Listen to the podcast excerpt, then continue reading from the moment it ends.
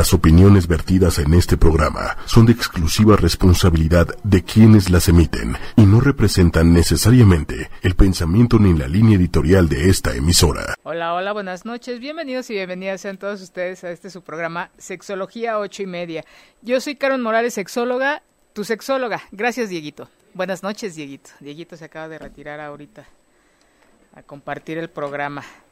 Y bueno, este, muy contenta esta tarde noche porque me, me, consintieron hoy en la cabina, está muy fresca. Muchas gracias. Normalmente hace mucho calor y, y hoy estoy bastante, bastante contenta porque es uno de los hoy vamos a hablar de un tema muy que que bueno es parte de los diferentes trabajos que yo hago en diferentes lugares y, y este tema se concentra en en, en, esas actividades que llevo a cabo. Pero antes de, empezar, bueno, ya, ya, les compartí en Facebook el, tema del día de hoy. Eh, les doy nada más el título. Es eh, el programa es de gaslighting. Eh, por ahí ya me preguntaron en la página que qué era. bueno, pues clínicamente todavía no es una palabra que o, un eh, que será una serie de signos y síntomas que, que, se tomen en cuenta como un trastorno, un síndrome o que sean parte de la violencia psicológica. Sin embargo, eh, toda la información que hoy les, les, les, traigo es de un estudio que se hace en nuestro país en relación a eh, esta situación tan crítica que, que muchas mujeres y hombres viven y que creen que es normal, ¿no? Es un, es un abuso, sex, abuso psicológico, pero es muy sutil. ¿no? Conforme vaya yo describiendo esto a lo largo del programa, creo que muchos o muchas de ustedes tristemente se van a van a quedarse pensando y a decir o a reflexionar de en qué situaciones han estado así o que están en una situación así y es un maltrato, es abuso es violencia. Entonces, de eso es el programa del día de hoy. Y uh, ya saben que antes de empezar en nuestro programa, pues hay varios uh, fechas que se llevan a cabo eh, en donde hay el día, por ejemplo, el Día Internacional de algo, ¿no? Y en esta semana, pues hay dos importantes. Uno de ellos ese fue el 25 de noviembre, el de Día Internacional de la Eliminación de la Violencia contra la Mujer. Entonces, recuerden que, pues bueno, me gusta mencionar la importancia de, los días internacionales porque es una manera de que se muestre, de que nosotros conozcamos, de que nosotros veamos que existe una problemática a nivel social de, de, cosas o de situaciones que a lo mejor no están cerca de nosotros, pero que están ahí y que el nosotros verlas, pues nos permite llevar, eh, nos invita a tener una reflexión y ver qué podemos hacer o si nosotros estamos viviendo una situación de riesgo o qué está pasando en, el mundo, ¿no? Con, con tantas situaciones tan violentas, tan dolorosas y que pues nos están llevando a, un, a aumentar el conflicto que hay en nuestra en nuestra dinámica de vida. Entonces, imagínense que hay un Día Internacional de la Eliminación de la Violencia contra la Mujer específicamente es muy grave el porcentaje que hay de, de maltrato. Es, eh, voy a acomodar esto. Dieguito, ah, ya, ahí está. ¿Ya me escuchó, Dieguito? Vientos. Entonces, imagínense que el 71%, de las víctimas de la trata en todo el mundo son mujeres y niñas. Tres de cada cuatro de ellas son utilizadas para la explotación sexual. El 71% mujeres. Imagínense, es, de, es, mucho el, el, el, porcentaje que hay de, de, riesgo de, y que nosotros eh, contribuimos de alguna manera al normalizar ciertas conductas. Por eso el tema del día de hoy de que muchas de las conductas creemos que y las normalizamos porque como las hemos visto muchas veces en nuestra familia o las vemos en otras personas, lo vemos tan eh, constantemente que ya es parte de nuestra vida y es aceptado y, muchas de las veces decimos es que es normal porque lo, lo hacen las otras personas, aunque uno se sienta mal.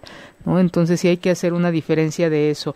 Y bueno, en la Ciudad de México, eh, a partir de esta fecha, del 25 de noviembre de este año, hay algo que le llaman los 16 días de activismo contra la violencia hacia las mujeres en la Ciudad de México.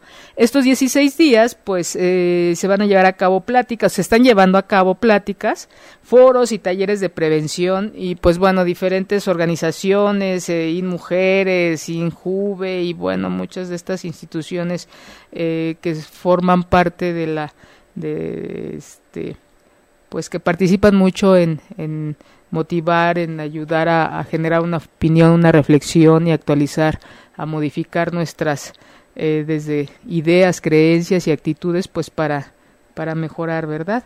Y bueno, eso es el 25 de, de, noviembre. Y precisamente hoy, creo que hoy es 27 de noviembre, no me gusta decir la fecha porque las veces que las he dicho, las he dicho mal, pero bueno, creo que sí, hoy es 27 de noviembre, Día Mundial de la Respuesta frente al VIH-Sida hay el día de hoy hay este empezaron las jornadas de servicio de salud en el Monumento del Ángel eh, de Independencia y en donde hay insumos y servicios, pruebas gratuitas de VIH y consejería. Y al ratito también va a haber otras cosas ahí, creo, en el Monumento de la Revolución. Mm, por ahí creo que este, van a estar ahí, Ben Ibarra, creo, por si les da tiempo de ir o viven cerca eh, aquí, sí, ¿verdad? En el Monumento de la, a la Revolución. Es un proyecto del SIDA. Ajá. Sí, sí, sí, es precisamente el Día Mundial de la Respuesta frente al SIDA. Me parece muy bien esto, esto que se está haciendo. Sin embargo, es muy triste ver que nada más, o sea, porque busqué si esto eh, se llevaba a cabo en otros estados, incluso en otras eh, delegaciones o, estados de la República, y que creen que no, nada más se está llevando a cabo aquí y, fue muy poco promovido. Entonces, pues, los invito a, la gente que, este, pues, que viva cerca y si no, pues, que tengan en presente el, el día de qué se está haciendo para eh, enfrentar o el, el VIH-Sida en nuestra ciudad, en nuestro país. Entonces, esos días son los dos que voy a mencionar el, el día de hoy. Y bueno, es la parte introductoria para empezar a hablar de lo que es el gas, gaslighting. ¿No? ¿A qué le suena el gaslighting? Gracias, Higuito. Pues bueno, el gaslighting les voy a hablar un poquito de la historia. Eh, por ahí de 1938 hubo una obra de teatro, posteriormente en 1944 se hace una película en donde la temática era eh, de una pareja en donde él eh, empieza a hacer ciertas cosas para manipular ahí la mente de, de, su esposa porque él deseaba quedarse con la herencia. Entonces, él, precisamente el gaslighting viene porque él le bajaba la intensidad a una lámpara y ella le decía, oye, este, veo menos eh, intensa la, la, la, luz y él le decía, no, estás, no, no es cierto, yo la veo normal y no es cierto, él había manipulado esto, entonces ella empieza a dudar de lo que ella está viendo. De ahí toman el nombre para empezar a nombrarle de esta manera a, eh, a que la persona llegue a dudar de su propia percepción, de su juicio y de su memoria. Estos tres elementos son muy importantes en nuestra, en nuestra mente, en nuestra parte cognitiva, la parte de la percepción, que es la percepción de cómo yo estoy recibiendo la información a través de mis sentidos y la voy a transformar en mi, en mi, este, en mi corteza cerebral y le voy a dar un significado. Entonces, si yo veo que hay mucha luz, bueno, yo estoy sintiendo, veo a través de, mi mirada, de, los ojos, entra mucha luz, entonces se transforma la, información y digo, ok, hay mucha luz, ¿no? Si hace frío al, en el ambiente, digamos, hoy que está fresco, lo siente mi piel y se transforma la información en la corteza y le doy un significado. Más o menos así funciona. Entonces, imagínense si yo ahorita estuviera, eh, ahorita que está fresco y le digo a Dieguito, oye, Dieguito, está muy fresco y Dieguito, ay, qué raro porque, este, oye, hasta estoy sudando.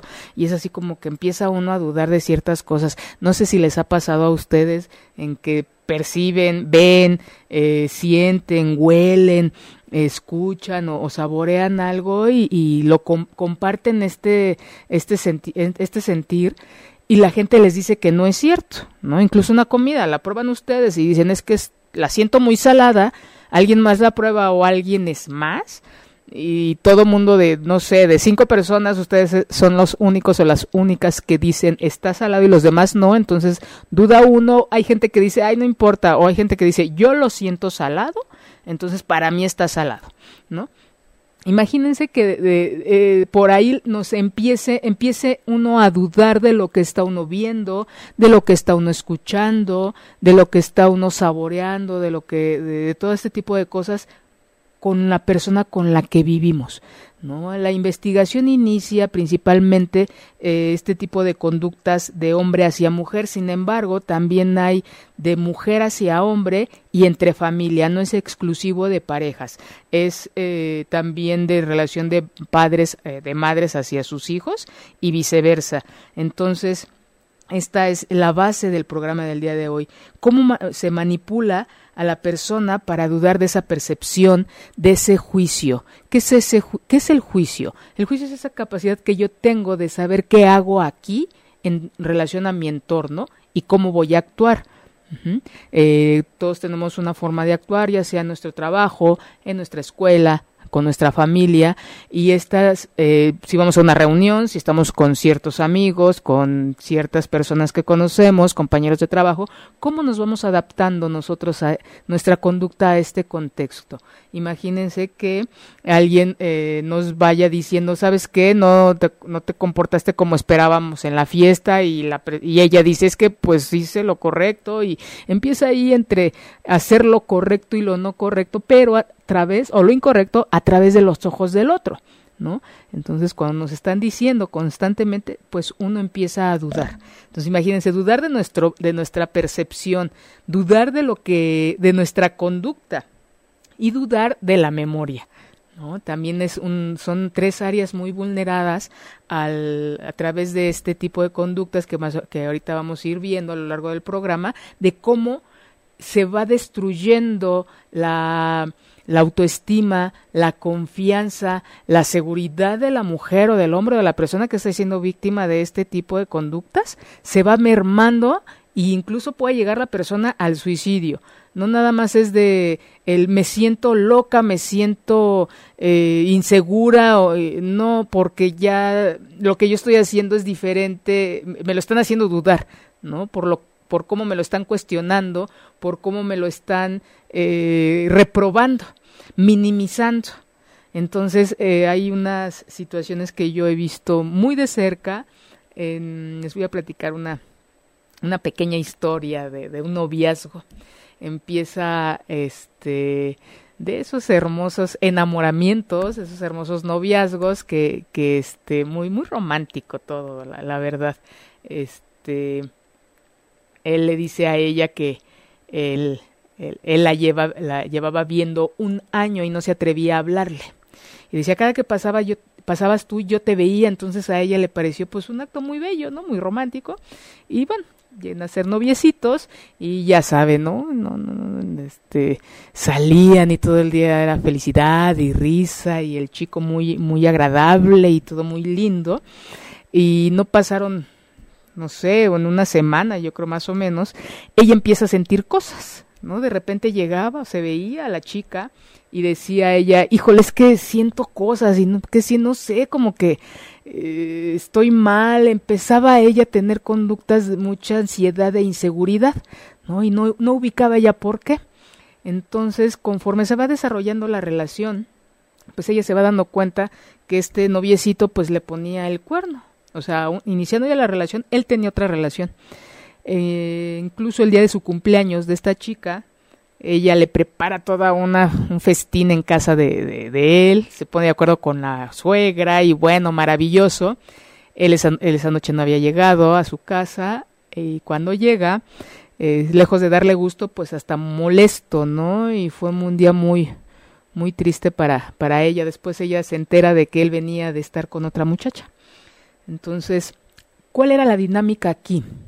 Cuando ella le decía algo al novio, él le decía que, que no, que no era cierto, ¿no? Una postura muy firme de que no era verdad lo que ella le decía, que, que, que era su imaginación y bueno, ahí un discurso bastante dulce en donde ella terminaba sintiéndose mal, porque decía, híjole, sí estoy mal porque nada más es lo que yo me imagino y lo que yo siento, pero no estoy viendo nada, pero ella lo sentía. Entonces fue así la, la, relación de afortunadamente unos meses, pero muy tormentoso porque ella incluso llegó a tener sí una eh, estructura en, su cara de ya muy fuera de la muy desencajada, ¿no? De todas estas cosas que ella sentía, pero que no veía y que ya hasta después se entera de que pues eran los constantes este, infidelidades de este del novio, ¿no? Entonces imagínense eh, en, un inicio de relación que se presenten este tipo de cosas, ¿quién va a pensar que si van empezando este vaya una infidelidad y esto es algo muy muy frecuente en el tema de la infidelidad en donde él o ella principalmente ellos toman una postura y no porque ellas no lo hagan sino creo que son eh, tienden a ser más este discretas o, o, enfrentarlo, ¿no? De hecho, hay muchas que también no aguantan y mejor dicen qué está sucediendo. Pero bueno, en, en, este caso, esta eh, manipulación de la información para que ella se sintiera responsable y culpable de lo que estaba sucediendo, eh, esto es algo muy característico del gaslighting, muy sutil. dentro de la violencia psicológica eh, y física, culturalmente estamos acostumbrados, acostumbradas a que si no se ve no existe, a que a menos que llegue con el ojo morado o que le, quite dinero o le, vaya disminuyendo el, dinero en, en, el abuso, este se va viendo la, la, la, violencia. En este no, en este es muy sutil. Incluso una de las características del, del generador de la violencia es un hombre muy seductor, es un hombre que cae bien, es un hombre muy amable ante los ojos de los demás o lo contrario, una mujer muy amable, muy, muy este, eh, de ese tipo de, de, relaciones o familias en donde son la familia feliz o la pareja feliz, en donde todo, ya cerrando la puerta ya es otra dinámica, ¿no? Entonces algo muy característico es eso. Eh, poca gente eh, o los más cercanos son los que se empiezan a dar cuenta de lo que está mermando en la mujer o en el hombre este tipo de conductas, ¿no? Imagínense que alguien te esté reprobando, te esté minimizando o esté negando lo que tú estás viendo o lo que tú estás sintiendo o lo que tú pienses, entonces cuáles son las consecuencias, la persona va mermando en su autoestima, en su autoimagen, en su crecimiento individual y, pues, y, y en consecuencia su crecimiento en los diferentes contextos. Entonces, empieza aquí a generar en la persona mucha ansiedad y mucha confusión. No sé si alguna de ustedes en algún momento de su vida se ha sentido como eh, todo mundo opina diferente a lo que yo opino y me siento loca. Eso he escuchado mucho cuando eh, llegan, han llegado varias mujeres al consultorio y dicen es que me siento loca porque la, la opinión que yo tengo difiere de la que, de la que están manifestando los demás, entonces creo que estoy mal, pero en el fondo eh, no es que estén mal, sino que no coinciden con lo que están opinando los demás pero cuando tienes tú a un lado o vives con una persona que lo reprueba, que lo minimiza, que lo niega, entonces empiezas a dudar de ti misma. Cuando nosotros, de las cosas que más nos vulnera, es esta eh, inseguridad sobre nuestros pensamientos, esta inseguridad sobre lo que sentimos. Entonces, eh, creo que, bueno, más al final ya les voy a decir qué es lo que se tiene que hacer. Solamente les adelanto un poquito que para salir de estas situaciones sí requieren de un apoyo. Es muy difícil, eh, por llamarlo así, salir sola, porque como todo ser humano, como vamos a filosofar un, un poquito, ¿no? De cómo nos damos cuenta de que existimos. ¿No? Nos damos cuenta de que existimos a través de la existencia del otro, de, que el otro refute nuestra existencia, de verme a través de los ojos del otro, de lo que el otro eh, me dice, me, me, me proyecta, ¿no? De mi propia existencia. Entonces, si el otro está reprobando todo lo que yo hago, todo lo que yo digo, imagínense cómo vamos a salir de ahí. Entonces, es muy difícil salir. Eh, tenía una paciente hace algún tiempo no, sí fue este año, sí fue este año, en donde llegó desesperada porque ya quería terminar con, ya había terminado una relación en donde ella creía que pues era para toda la vida, coincidían en muchas cosas, pero todo el mundo le había dicho que no, que, que era un buen partido, que ella había tomado una decisión pues muy apresurada y de verdad se, se sentía ella muy, muy mal por mucha ansiedad, mucha angustia, no dormía, empezó a fumar mucho porque decía que estaba mal, ya que todos los demás opinaban que había cometido un error, pero pues nadie sabía lo que realmente había en la, en la relación. Entonces, así como esta paciente, muchas otras y muchos otros, no solamente es eh, cuestión, como, como les decía, de un de, de hombre hacia mujer, sino también de mujer hacia hombre esta cuestión de violencia no tiene que ver con exclusivamente en estas situaciones con, con género, ¿no? Eh, y bueno, vamos a partir de qué es la violencia. ¿no? Ustedes que se imaginan que sea la, la, violencia, no solamente es la parte física, el llorar, el que alguien me genere un dolor físico, sino es toda aquella transgresión que puede existir en diferentes contextos de nuestra vida, desde el físico, desde el emocional, desde el económico, desde el del espacio, ¿no? que se le llama ecológico. Mm. Hay uno que acabo de ver, no tiene mucho, que es el ginecológico en donde pues los médicos llevan o bueno el personal médico puede llevar a cabo algún procedimiento sin la autorización de la mujer no muchas veces por esta cuestión del control de la natalidad em, hacen alguna cirugía ahí eh, en donde la mujer no está de acuerdo alguna salpingo alguna histerectomía para que eh, este ya no eh, biológicamente ya no ya no pueda reproducirse y sin el consentimiento de ella. Entonces, eso es una, un tipo de violencia, ¿no? Cualquier acto que transgreda a la mujer o al hombre o a la persona en diferentes contextos. ¿Quién lo va a medir? Nosotros, ¿no? Cada vez se, hay más, mm, se nombran eh, más cosas, todas las cosas van teniendo un nombre, todas las dinámicas van teniendo un nombre, sin embargo, eh, sí creo y es algo que, que me gustaría que, que, que tomaran, que lo pusieran en la mesa, que se lo llevaran a que lo reflexionaran, en dónde está el límite de lo que ustedes eh, permiten y en dónde no. El límite no está allá afuera, el límite no está en el comentario de la amiga, incluso el límite no está en el psicólogo o en el psicoterapeuta con el que ustedes vayan, en el que si él lo acepta o no lo acepta, si lo cuestiona o no lo cuestiona, no el límite lo ponemos cada uno de nosotros. Y creo que una de las cosas que nos llevan al gaslighting es el querer agradar a la otra persona, el no darnos un lugar ¿no? Y, el, y el decir, más allá de si está bien o mal o socialmente aceptado o no, qué es lo que yo voy a aceptar, qué es lo que a mí me gusta y qué es lo que yo ya no me siento cómoda. Entonces, cuando nosotros dejamos de hacer eso, cuando nosotros dejamos de poner ese límite, viene esta transgresión, ¿no? esta transgresión que nosotros vamos normalizando.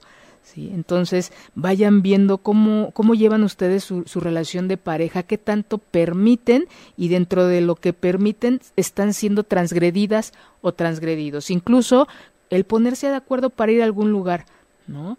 ¿Qué tanto ceden, qué tanto lo ponen ustedes en la mesa, lo comentan y llegan a un acuerdo? Realmente los dos o los tres o los cuatro, los que sean de la relación, participan y exponen lo que desean o la decisión la toma el otro o la otra. ¿no? sobre lo que ustedes desean. ¿Cuántas veces han hecho cosas que ustedes no quieren? ¿Cuántas veces se han sentido ustedes tristes, lastimados, eh, menos que los demás, humillados? ¿Cuántas veces si no lo han dicho? Porque creen que, que como lo han visto en otras parejas o lo vieron en su familia, entonces se permite. No, nada de eso se permite. Incluso eh, por eso ahora hay tanto conflicto y tanta eh, discusión acerca de la, de la, del abuso sexual y en donde han incluido este, los piropos, ¿no? En donde, ay, pues es que es normal, es más, deberías de agradecer que alguien te voltee a ver. No, no tiene por qué. Si yo me siento mal de un comentario, entonces es porque está sucediendo.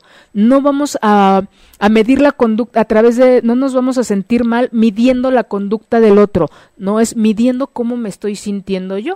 ¿no? Yo, me gusta mucho compartir un ejemplo, que por ejemplo en un encuentro erótico sexual va a haber a quien le gusten mucho las nalgadas. Y es sí, dame una nalgada y eso a mí me va a erotizar, me va a prender, me va a encantar. Pero va a haber quien diga, no, tú también me das una nalgada y aquí nos andamos divorciando porque es un, un, lugar de mi cuerpo muy sensible y que yo no voy a tolerar. Pero va a haber quien sí, va a haber quien le encante que le jalen el cabello y se excite y quiera más, e incluso hay un cachetadón o hay más fuerte, ¿no? Y va a haber quien diga, no, no me toques el cabello porque, mi, porque no me gusta. ¿sí? Y es muy válido. Las orejas, ¿no? No, no sé si les ha tocado, no sé si te ha tocado, Dieguito, alguna vez este, agarrarle las orejas a alguien, no recuerdo cómo se llama esa cirugía, en donde este la gente que se le ven más sus orejitas así y, y las, las operan para que se estén más pegaditas a su cabeza y ya no se vean tanto y les queda muy muy muy sensible para toda la vida, no solamente en el posoperatorio, sino para toda la vida muy sensible, entonces habrá quien le excite mucho que le toquen las orejas o que, o que sea muy tierno o muy tierna y habrá quien diga a mí las orejas para nada. Entonces cada quien tenemos una medida distinta eh, y vamos a tolerar diferentes cosas. Hay que reconocerlo primero en nosotras y nosotros y después para poderlo entonces compartir y decir no, esto yo no lo permito o esto yo sí lo permito. Y bueno, em, una de las características del, del, agresor es, pues, es dominar y someter.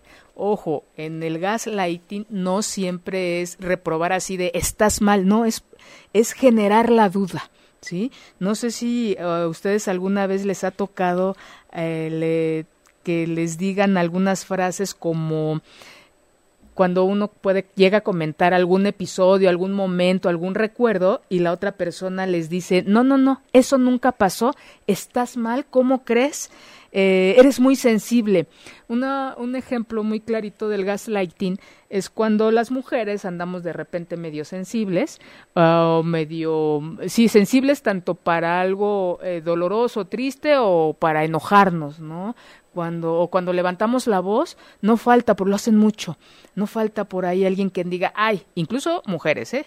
que nos diga, híjole, estás en tus días. Ay, no, no, no, no le hagan caso, está en sus días, ya vas a empezar. Eso, eso es, el, eso es un acto de gaslighting en donde están, eh, no, les, no, no están dándole un lugar a lo que estamos sintiendo o a lo que está sintiendo el otro. Es si estoy, está enojada, está enojada. Es respeten, validen el sentimiento y el pensamiento del otro y de la otra. Cuando, ¿Con quién se han sentido ustedes que les ha validado su existencia? A través de, oye, me, me genera tristeza, o que salgan, salen de, ver una película. O ahorita con los migrantes, no sé si a ustedes les tocó, a mí se me tocó un cachito ahí en, creo que en lo más verdes, eh, de verdad jamás pensé que me fuera yo, me fuera a impactar el, el ver la fila de, de, de, personas ahí. Fue un sentimiento de, de verdad muy, mucha tristeza, dolor. Entonces, imagínense que yo hubiera compartido esto y me hubieran dicho, no, no, no, estás exagerando ahí. Es, ¿Por qué no validan lo que yo estoy sintiendo? ¿No? Cuando van a ver una película, va a haber, va a haber a quien sí les sensibilice, va a haber que incluso quien se enoje, es válida las dos reacciones. No vayamos, cuestionemos el, esas creencias sociales de que ante la pérdida hay que llorar, ante la pérdida hay que sufrir. No necesariamente. Cada quien vivimos las pérdidas de una manera diferente. Cada quien vivimos las cosas de una manera diferente y creo que un acto de respeto es validar el sentimiento y el pensamiento del otro, cosa que creo que estamos muy ávidos en las relaciones de pareja, en donde no se le da cabida a que alguien reaccione de la forma en que yo no, no, no lo espero, ¿no? Aguas con esas frases, ¿no? Otra es el que lloramos y no, no, no, no, espérate, no es para tanto. O cómo crees, o una idea que, que alguien eh, diga, ¿no? Por ahí alguna vez, este, en la misma pareja que les comentaba, él le decía, él, le ya después de que él hace sus cosillas, pues ya ella termina muy enojada y hubieran visto, se agarraron ahí, estuvo muy, una relación muy conflictiva, muy dolorosa, se dieron hasta por debajo de la lengua. Entonces ya cuando él quiere reconciliar, él le decía a ella, hoy no, y es que yo ahora que termine y quiero poner este negocio y quiere salir, y le decía todos los planes que, que él quería y ella así de, ay, nada, ¿cómo crees? No inventes, estás exagerando, ay, eh, no te imagino ahí haciendo eso, ¿no? Tú y tus ideas tan tan absurdas. Entonces también esa es otra de las cosas que nos lleva a negar, minimizar, reprimir, descalificar los sentimientos y los pensamientos del otro, ¿no? Para todos, por, ahí Pau nos no, está viendo, Karina Morales, hay un saludo a mi prima. Un saludo a Georgina y un saludo a Irma Rivera, Coahuitlán Izcalli. Eh, Ahí se me fue lo que les iba a preguntar. Ah, ¿con quién se sienten ustedes o qué hacen cuando alguien les reprueba lo que sienten o lo que piensan? ¿No? Y desde niños nos, nos enseñan a veces a, a no contactar con lo que sentimos, se cae un niño, se cae una niña y empieza a llorar y lo primero que hacemos es, no, no llores, no pasó nada, es validen, claro que pasó, claro que le dolió, denle un espacio, démosle un espacio a todas las emociones, a todos los sentimientos, tanto aplaudibles como los socialmente eh, castigados, ¿no? Como la tristeza, el miedo, eh, la inseguridad, son cosas que, que son mal vistas. Que alguien inseguro, ay, no, ¿cómo crees que insegura? Ay, no, este, que eh, lo, lo, señalamos mucho. Entonces, de ahí a veces estas creencias nos llevan a que el, nuestro victimario, nuestra victimaria lo, lo tome para reprobar al otro o, a la otra y de verdad hacerlo sentir como si, si uno estuviera loco o loca. También ha pasado esto en los contextos laborales, ¿no? Cuando se da una opinión y la mayoría no coincide con esta, la reprueban, sin embargo puede ser una más adelante ven que es una opinión que puede tener mucho éxito en algún proyecto. Entonces, vean ustedes si han sido alguna vez víctimas del gaslighting o ustedes han generado de alguna manera el gaslighting. Creo que esta es una invitación para que reflexionemos de nuestras conductas, de reflexionar acerca de cómo nos relacionamos con la gente más cercana principalmente, ¿no? Que no porque el amigo, eh, la familia lo hace, uno también repite a veces regularmente esos patrones que nos llevan a incluso a transgredir a, a la persona con la que vivimos o con la o amigos, ¿no? Estas, estas frases comunes, estas cuestiones de dudar de la percepción, de la memoria, del juicio, llevan a, la mujer, llevan al hombre a generar duda, ¿no? Y esto aumenta la inseguridad, el miedo y, y, la culpa. Imagínense vivir así, inseguros, miedos y con culpa. Es, nosotros mismos nos vamos haciendo prisioneros de la vida que tenemos y estamos otorgando el poder al otro merma nuestra autoestima, merma ese respeto hacia mí misma, merma ese, esa comunicación conmigo y cada vez nos vamos separando más. ¿Se dan cuenta cómo para salir de esto es importante tener, eh, acudir a, a, un profesional para que nos contenga, para que nos haga para ver esto, para empezar a validar lo que sentimos, lo que pensamos un, ejemplo muy clarito cuando estaba eh, revisando el, tema. Eh, no sé si, bueno, la gente joven creo que no, pero bueno, tiene oportunidad de, ver una película. Eh, la gente por ahí de, de, mi edad creo que sí la de reconocer. Se llama Durmiendo con el enemigo de la maravillosa Julia Roberts, en donde ella este, se va de su casa. Por, deja al marido, no le avisa por maltrato precisamente, ella hace su vida, pero él la busca ¿no? La encuentra y de repente ella empieza a, a ver cómo eh, empieza a tener un orden muy, muy, este, muy estricto sus latas de comida en la alacena, sus toallas eh, con las que se secaba las manos eran tres y ella las tenía en desorden porque el marido era muy obsesivo compulsivo. Entonces cuando ella ve un día y ve las, las tres toallitas de, de mano, las ve en el mismo orden, empieza incluso tiene un sobresalto y empieza a darse cuenta que todo empieza a estar en orden y empieza ella a reaccionar con ese miedo porque el fulano pues ya estaba ahí, ¿no? Entonces los, los invito a que la vean. También eh, Me quieren volver loca de Barbara Streisand. Es una película que ya tiene sus ayeres también, pero es extraordinaria para esa gente que, que le gustan esas películas con temas eh, psicológicos o psiquiátricos. Eh, es muy, muy interesante, es fabulosa la actuación de Barbara Streisand, en donde ella es una mujer, es prostituta, eh, y mata a uno de sus clientes, pero lo mata porque él quería abusar de ella.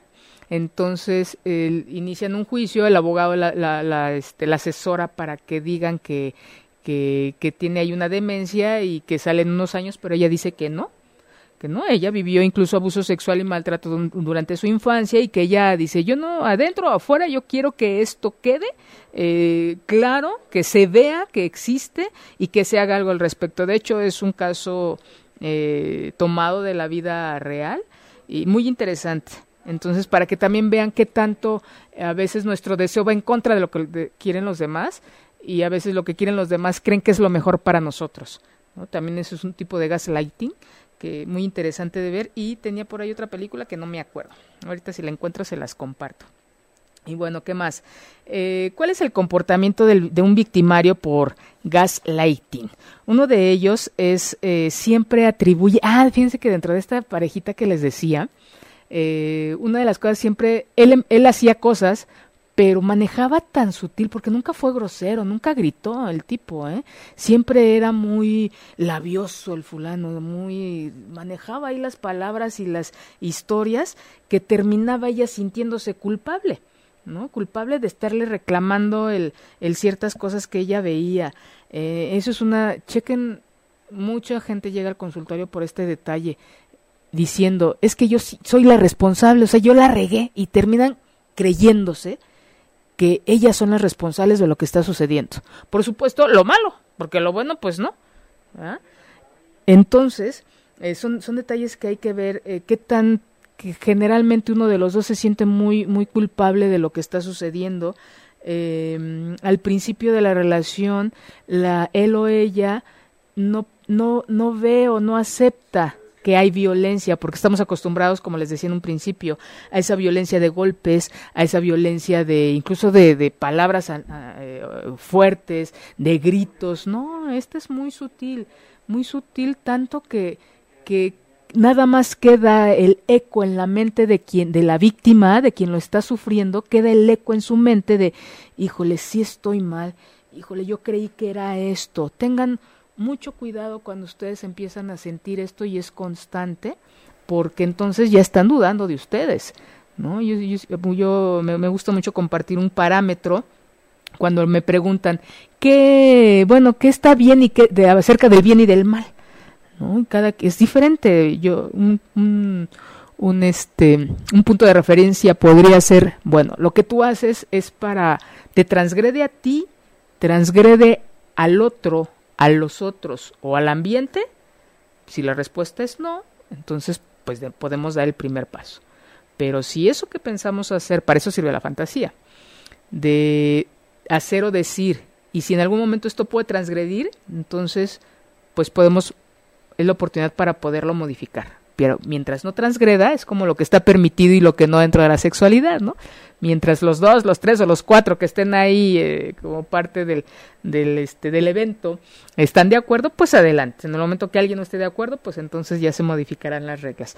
Pero revisen, revisen esa parte, revisen cómo antes de irse a dormir con qué sensación, con qué pensamientos se están yendo, con qué se van a dormir con que ustedes son los responsables o las responsables de la falla, eh, ustedes la generaron, eh, o ya no se acuerdan. También la, mucha gente juega con la memoria, muy perversamente, dirían los psicoanalistas.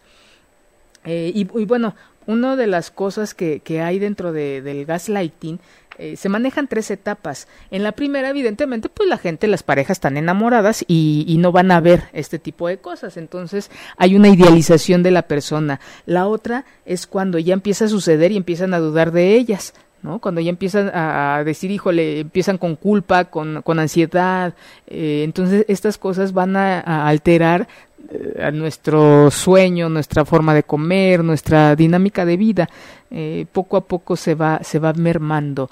Eh, es como esas enfermedades que llegan muy sigilosamente y ya se da uno cuenta ya hasta que está uno hasta, hasta ahora sí que hasta en, lo más profundo del, del abismo, ¿no? Con muy poca expectativa de poder salir. Entonces, revisen, revisen cómo, cómo son sus relaciones, eh, qué tanto les suena parecido, les suena familiar o, o, si está muy loca esta, el, tema del día de hoy o muy alejado de la realidad. No, yo creo que no, yo creo que tristemente está más cerca de lo que nosotros podríamos eh, querer, ¿no? Eh, otro comportamiento, como le decía en un principio, del victimario es alguien que hacia los demás es muy amable, muy atento, muy amable, muy atenta, muy buena, una gran mujer, un gran hombre, ¿no? Casi, casi eh, dicen que este, se sacaron la lotería, ¿no? Pero cerrando la puerta, pues la, la, historia, es, la, la historia es otra. Y otra de, los, de las cosas que hacen a veces o generalmente eh, que esté presente o que se acentúe el gaslighting son los, los celos cuando hay infidelidad. ¿no? Y hay uno de los temas tan muy interesantes y que poca gente le, le gusta hablar porque dice que no, no, lo, no los quiere evocar, son los celos. Yo siempre les he dicho, es importante hablarlos y tenerlos en la mesa porque ¿qué tal? Nadie está exento de que eh, lo haga, ¿no? Es como la liguita, entre más decimos que no, que no, que no, que no, es como la liguita, se rompe la liga y brincamos hacia el otro lado y no, como que no, ¿no? Entonces el hecho no es el acto de la infidelidad o de, de los celos, perdón, sino qué se va a hacer con ello, ¿no? Los celos creo que sí es una situación que, que nos puede guiar de lo que está sucediendo, eh, qué estamos viendo que nos genera esos celos, estamos viendo, estamos sintiendo algo, como esta chica que les decía en un principio, no, ella llegaba de verdad, de su muy muy ansiosa, muy este, pero todo se lo, todo esto que ella sentía lo sentía hacia, se lo dirigía hacia ella misma, porque no tenía con qué eh, pruebas tangibles de poder acusar al, noviecito que sí andaba en cosas. Entonces hay que ver ahí, hay que estudiar la historia de cuál es el origen, en qué momento lo sientes, eh, para hacer la diferencia de que sí hay algo por ahí y que no solamente es un, eh, una invención de, de una mente sin que hacer. ¿No? Este, cuando haya celos, háganles caso, por favor, eh, no porque sí exista algo, pero algo está sucediendo que nos está despertando nuestra imaginación y nuestra creatividad eh, para cosas destructivas, porque es muy destructivo, es, es muy feo eso de, de, sentirlos, pero hay que trabajarlos, hay que, hay que, este, acudan con un profesional, por favor, para para que trabajen con ellos y sea una experiencia donde salga algo propositivo y no nos lleve a una destrucción tanto individual como de pareja e incluso de familia, ¿no? Y al, aquella gente también, este, psicólogos, psicoterapeutas, esto es muy importante que se, que se ubique porque a veces eh, nada más lo encasillan como eh, actos de inseguridad o celos y, y no, hay, hay que ver el origen de, de, cómo, de validar los sentimientos y pensamientos de la persona que nos está llegando a, este, pues ahora sí que a pedir ayuda. Sí, este, no es algo nuevo, pero sí es una manera diferente de tratar el, esta, este sentir de muchas mujeres y de muchos hombres de sentirse fuera de lugar, de sentirse locos, de sentirse que nadie les está haciendo caso, de sentirse que están mal y que están incluso a punto de, enloquecer. ¿no? Hay por ahí, no recuerdo cómo se llama esa, eh, cuál es el título de donde la mayoría de la gente opina algo y cuando alguien no opina al respecto, sí genera cosas en la persona, empezando por inseguridad. ¿no? Sí tiene un nombre en la psicología social. Pero este, ¿qué se va a hacer con, con eso cuando viene este lazo afectivo? Cuando dice, ahora sí que en la psicología de las masas, pues bueno, la mayoría va en contra, ¿no? Y a lo mejor el que va, va el camino diferente soy yo, pero ya cuando tú estás en una relación de pareja en donde hay un, un lazo afectivo, en donde debería de haber o, o hubo en su momento confianza, en donde eh, hay estos momentos de intimidad, ahí nos volvemos más vulnerables, por eso es tan puede llegar incluso al, al suicidio en una de estas situaciones por, por sentirse tan fuera de la realidad. ¿Cuál es nuestra brújula en la vida, en nuestro manejo en la cotidianidad? Es el juicio. Como les decía, ¿cómo voy a medir, cómo me voy yo a comportar conforme al contexto. Entonces, cuando yo empiezo a dudar de eso, por eso la, parte de, de, la psicopatía, ¿no? Empezarse a comportar de una manera distinta a lo esperado y que incluso me puede poner a mí en riesgo en riesgo a otras personas. Y bueno, ¿qué síntomas hay en, la, en, las personas, pues hay mucho enojo, frustración, impotencia. Al principio se niega todo esto porque como no se ve, eh, pues entonces no existe. Muchas veces somos de ese pensamiento de lo que no se ve no existe. Diría eh, Jung que eh, uno de los tipos de la personalidad Uh, hay quien sí eh, se va a guiar por lo que ve nada más y hay quien se va a guiar más por su intuición por lo que ésta siente. Entonces, ir a un proceso de psicoterapia es fortalecer uh, la autoestima a través de validar y de contactar contigo misma como hombre, como mujer, de lo que sientes es verdad. Es real, vamos a encaminarlo, vamos a ver de dónde viene, vamos a ver, eh, porque todo lo que sentimos es para nosotros y es hacia nosotros. De hecho, en las discusiones, no sé, en algún momento ya lo llegamos a comentar, cuando, cuando discutimos y decimos, es que tú me haces sentir eh, menos. Vamos a uno de los, uno de, los grandes ejercicios que en, terapia y que, y que, funciona muy bien es el responsabilizarnos de lo que sentimos. ¿Cómo es esto? Es, es que cuando tú haces, tú llegas, no sé, cuando me hablas por teléfono, yo siento y yo pienso que algo te pasó. Es diferente a hacerte responsable de es que si no me hablas, este, por tu culpa me preocupo. No, no es por tu culpa me preocupo, yo me preocupo porque no me hablas. Sí, sí checan la diferencia, hacerte responsable de lo que sientes a culpar al otro de lo que yo estoy sintiendo, porque cada quien puede sentir cosas diferentes por el mismo evento, por el mismo hecho, pero sí hay una diferencia cuando responsabilizamos al otro de lo que yo siento. Y ese es el inicio muchas veces de, de esto, ¿no? Entonces, cuando yo me responsabilizo de lo que siento y es me siento triste, cuando tú me dices esto, en una relación de, este, en donde hay gaslighting, es una es muy vulnerable porque entonces el otro está cumpliendo con su cometido no hacerla eh, dudar eh, hacerla sentirse insegura eh, y esto pues nos lleva al miedo. ¿no? Y bueno, ¿qué se va a hacer? Aparte de ir a terapia, ¿qué podemos hacer? Eh, ¿Qué cosas podemos hacer para mejorar, para darnos cuenta, para, para contrarrestar esa inseguridad, ese miedo, esa frustración, ese, esa discapacidad ya para poder tomar alguna, alguna decisión? Y hay algunas estrategias que nos mencionan por ahí. Una de ellas es pues trabajar con la empatía, es empoderar a la persona, es empezar a reconocer esta voz o esto que estamos sintiendo que es lo correcto, ¿no? Eh, basados pues en, en, que lo que yo pienso y siento pues no transgreda al otro. Eh, otra de las cosas, eh, yo sí creo que ya cuando hay una situación así, creo que es pocas o es muy difícil el acuerdo entre los dos para que la relación funcione.